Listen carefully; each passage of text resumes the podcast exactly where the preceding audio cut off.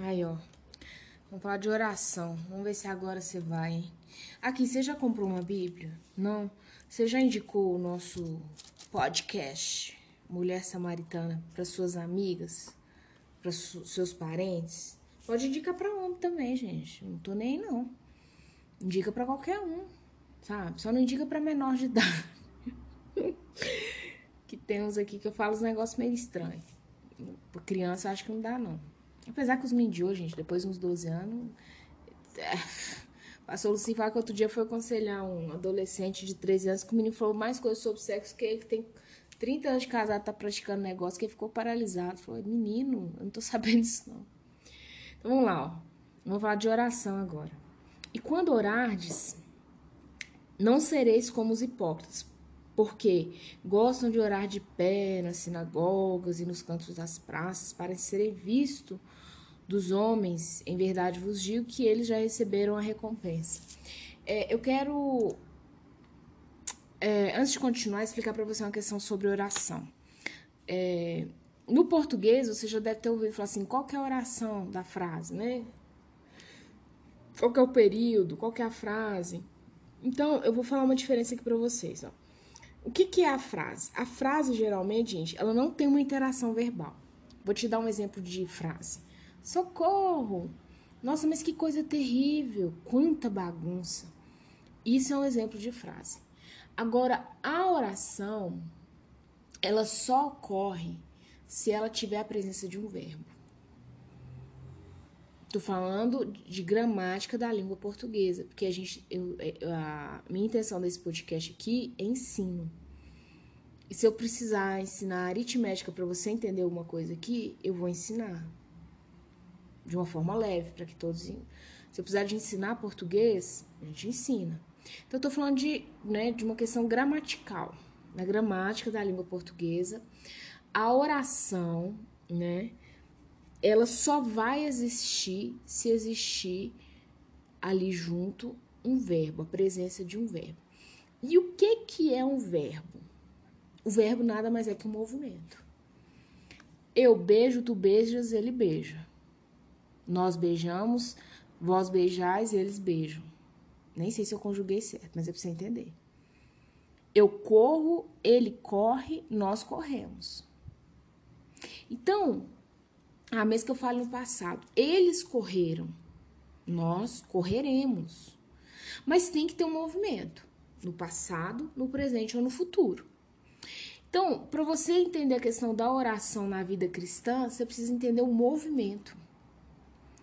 Quando Jesus vai falar que daqui a pouco ele vai falar assim, não vem com vã repetição, não. Ele tá falando disso, vem hum, tá, católicos, com muito respeito, quem me ouve é católico. Ave Maria, cheia de graça.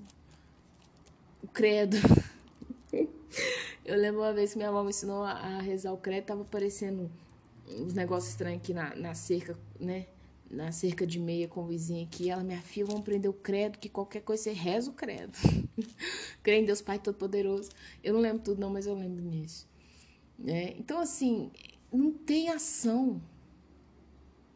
A oração só vai existir se tiver ação de quê? De um verbo. Que é o quê? O movimento daquela oração. A oração é é, a presença de um verbo. No português, na gramática da língua portuguesa, a oração só existe se existe a presença de um verbo. Ironicamente, quem é o verbo vivo? Quem é o verbo vivo? O verbo vivo é o Cristo. Então, eu precisava dessa palavra para vocês para a gente continuar, tá bom? Então, vamos lá. Aí eu tô no versículo 5, tá bom? Mateus 6, versículo 5. E quando orares, não sereis como os hipócritas, porque gostam de orar de pé. Não tá errado você orar de pé, não, samaritano. Tá errado, não. Ele tá falando que o coração tá de pé, não é só a pessoa. Nos cantos das praças, para serem vistos os homens, em verdade vos digo que eles já receberam recompensa. Não precisa nem orar, já tá pago. Como diz o pessoal aí da ginástica, né? Das academias, tá pago o treino de hoje. Tu, porém, quando orares, entra no teu quarto e fecha a porta. Orarás a teu pai que está em secreto. E teu pai que vem em secreto te recompensará. Por que, que eu tô falando que isso aqui não é uma forma literal, de pé ou dentro do quarto com a porta fechada? Jesus, muitas vezes você vai ver que, né, quando a gente caminhar nos evangelhos, que ele se retirava para orar, sozinho. Mas muitas vezes você vai ver Jesus orando. Orando em voz alta, no meio do povo. Então aqui ele está falando muito mais da intenção do coração da pessoa do que de forma literal. Você não pode orar de pé lá dentro da igreja, não é isso. Ah, você só ora dentro do seu quarto com a porta fechada.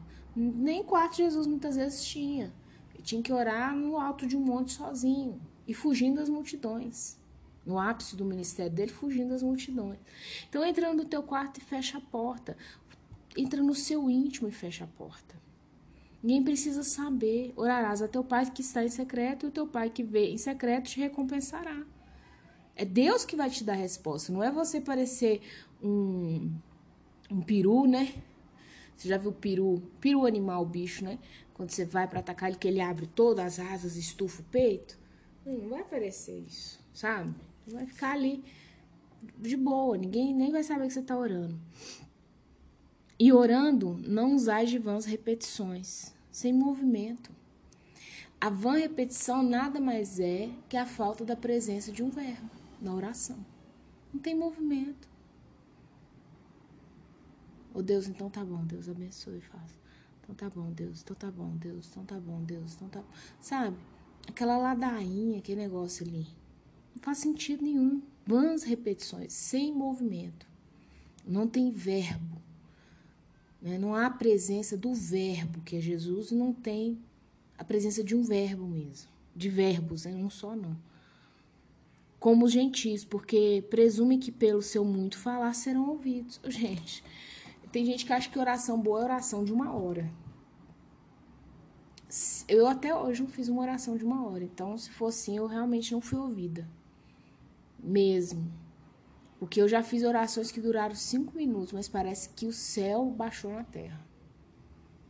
Oração não é, é tempo. Vamos contar aqui, ó. Sabe? Vamos ligar o cronômetro. Valendo, um, dois, três. Não é isso. Não é uma corrida. É intimidade. É o momento de você ficar nu diante de Deus. É o momento de você ficar nu e se despedir diante do Senhor. Eu já fiz orações dentro do banheiro de lugar que eu trabalhava, né? Não vos assemelheis, pois, a eles, porque Deus, é, o Pai, sabe o que tem, tendes necessidade antes que lhe peçais. Olha que interessante isso. Antes você abre sua boca e fala, Deus já sabe. Então, não é o que você vai falar. É o seu coração, é a abertura do seu coração. E aqui nós vamos entender a oração dominical, né? Que é a oração do Pai Nosso. Fala assim: portanto, vós orareis assim: Pai nosso que estais no céu. Então, é interessante te falar o seguinte: Pai nosso. Se você é uma mulher que fica amaldiçoando aí seu ex-marido, sua vizinha, seu, seu colega de trabalho, seu chefe endemoniado, você, sabe? Desce, escorre até uma baba aí no canto da sua boca por causa desse povo, você não tem condições de orar Pai Nosso. Eu até gravei um áudio sobre o nosso, eu vi uma live de um rabi, de um ravi, rabi não, que é o rabino, né? Eu sigo é, um rabino lá no meu Instagram, pessoal, e eu gravei um áudio, você procura, chama Nosso. Foi um tapa na minha cara. E quando ele falou que ele não é messiânico, então ele nem citou o Novo Testamento, mas né, ele falou de um outro contexto, Deuteronômio e tal. Mas eu tenho que falar uma coisa, quando você fala Pai Nosso, é, o nosso inclui o eu, mas inclui o outro que você não gosta também. Ele vai incluir todo mundo. Porque o nosso parte do pressuposto que sou eu e tem mais gente. Então, se você tem essa, não, fulano merece. Então, você ora assim, pai meu. Se ele ouvir bom, bem, aí vai que cola. Mas quando você orar pai nosso, é nosso. É do, sabe, é do Lula, é do Bolsonaro, é do, do cara que tá lá encarcerado, que ele é um pedófilo, que ele matou, entendeu? É por causa do pai dos seus filhos que tá cagando e andando, é pro seu chefe endemoniado, é pai nosso, nosso, tá? Santificado seja o teu nome, venha o teu reino. Então, o nome do Senhor é santo e vem o teu reino. Vem o teu reino quer dizer que o rei ele manda. Eu vou te mostrar, provar que quando ele fala assim, venha o teu reino. Rei, gente, ele não pede por favor. Aqui, você, por favor, traga um copo de água. Não, o rei fala assim, traga água. Ponto. Aí você tem N serviçais para trazer água. Faça-se a tua vontade, assim na terra como no céu. Então, o rei, isso aqui se chama rendição. Você tem que estar rendido ao Senhor. Não adianta você achar que você manda na sua vida, samaritana.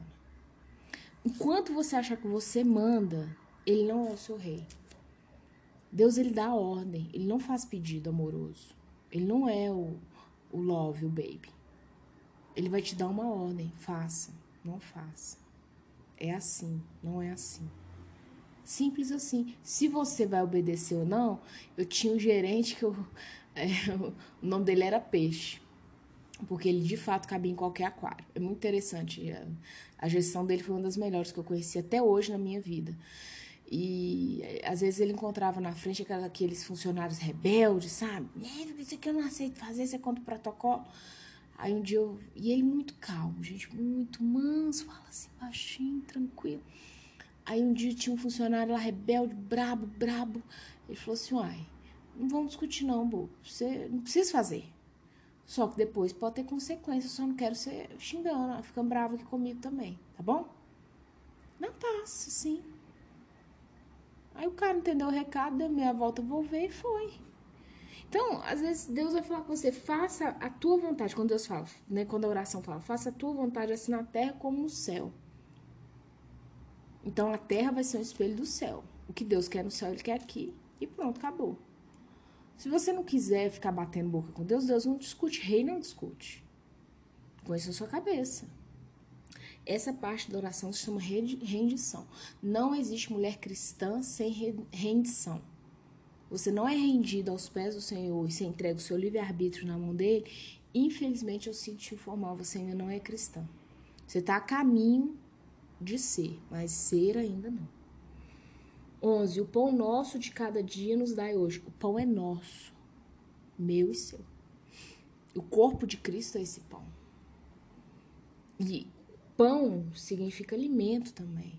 Da mesma forma que você ora para que na sua casa não falte alimento, ore para que não falte alimento na casa dos seus inimigos, daquelas pessoas que te chateiam, aquelas pessoas que te aborrecem, aquelas pessoas que inclusive tomam o pão da sua mesa. Ou samaritana, um homem, vou falar de uma situação que eu vivo, para ele roubar o pão do próprio filho, é porque ele tem uma dor muito grande na alma dele. Muito grande. Ele tem um rombo dentro de si que você não tem nem ideia. Você não tem. Eu tenho, assim, não, não, você não tem ideia. Porque é porque o Salmo 127, salvo, salvo engano, versículo 3, fala assim: os filhos são herança do Senhor. Então você imagina um pai que tem condições de dar uma vida confortável para o filho e ele não dá, ele rouba da herança de Deus. Isso para Deus, gente. Deus tem um limite para tudo. Deus tem um, Deus ele tem um limite para tudo. Tudo, tudo, tudo. Deus tem um limite para tudo. Um rei tem um nível de tolerância. Então, ore para essa pessoa que tem tirado o pão da sua mesa. Faz isso aí, você vai ver que muita coisa vai mudar em você em primeiro lugar. E perdoa-nos as nossas dívidas. Tô lá no versículo 12, tá, gente? Assim como nós temos perdoado aos nossos devedores. Ixi. Você tá perdoando as dívidas? Ou tá difícil? Você chegar e falar assim, Deus, eu vou te dar um conselho, mas você segue se você quiser. Se no seu coração tem alguém te devendo, ore por essa pessoa todo dia para você entregar essa dívida nas mãos do Senhor. Fala assim, Deus, essa dívida não é mais minha, eu te entrego. Aí amanhã você fala de novo, aí daqui cinco dias de novo, aí daqui cinco meses de novo, daqui cinco anos de novo. Até que vai chegar um momento que realmente você vai ter a certeza de que essa pessoa não te deve mais nada. É a única forma que eu conheço. Se algum outro pastor, alguma outra pessoa conhece outra forma e der certo, glória a Deus. Eu, o que eu pratico é essa, que tem dado certo a minha vida é essa. E não nos deixe cair em tentação, porque a tentação vai vir. E o que, que é a queda? A queda é quando eu saio do estado de pé para o estado chão, né? Mas livra-nos do mal. Porém, né? Mas, sem o i significa porém, livra-nos do mal. Quem pode te livrar do mal é só o Senhor. Só o Espírito Santo, Maitana. Só. Se você esperar que o mozão vai te livrar do mal, que o papai, a mamãe, que o seu salário, vai, vai dar tudo errado. Pois teu é o reino, o poder e, agora, e a glória para sempre. Amém. Porque se perdoares aos homens as suas ofensas, também vosso Pai Celeste vos perdoará. se, porém, ó, o rei mandou. O rei mandou. Mas se, como dizia o peixe lá, meu ex-gerente, né? Mas se, porém, todavia, se achar que, né? Não perdoares aos homens as suas ofensas, tampouco vosso Pai vos perdoará as vossas ofensas. Então é só tudo muito simples. Perdoou? Tá perdoado. Não perdoou? Não tá perdoado. E a única fórmula que eu conheço é essa oração. Se você sente que alguém te deve alguma coisa, ah, fulano me deve né, satisfação, fulano me traiu, ah, fulano isso, fulano aquilo outro. Se você sente que alguém te deve, é só oração. Eu, eu particularmente, não conheço outro caminho. Porque aí você devolve a Deus a dívida. Fala, Senhor, essa dívida não é minha, essa dívida é do Senhor. E à medida que você vai reafirmando isso, seu coração vai ficando lavado.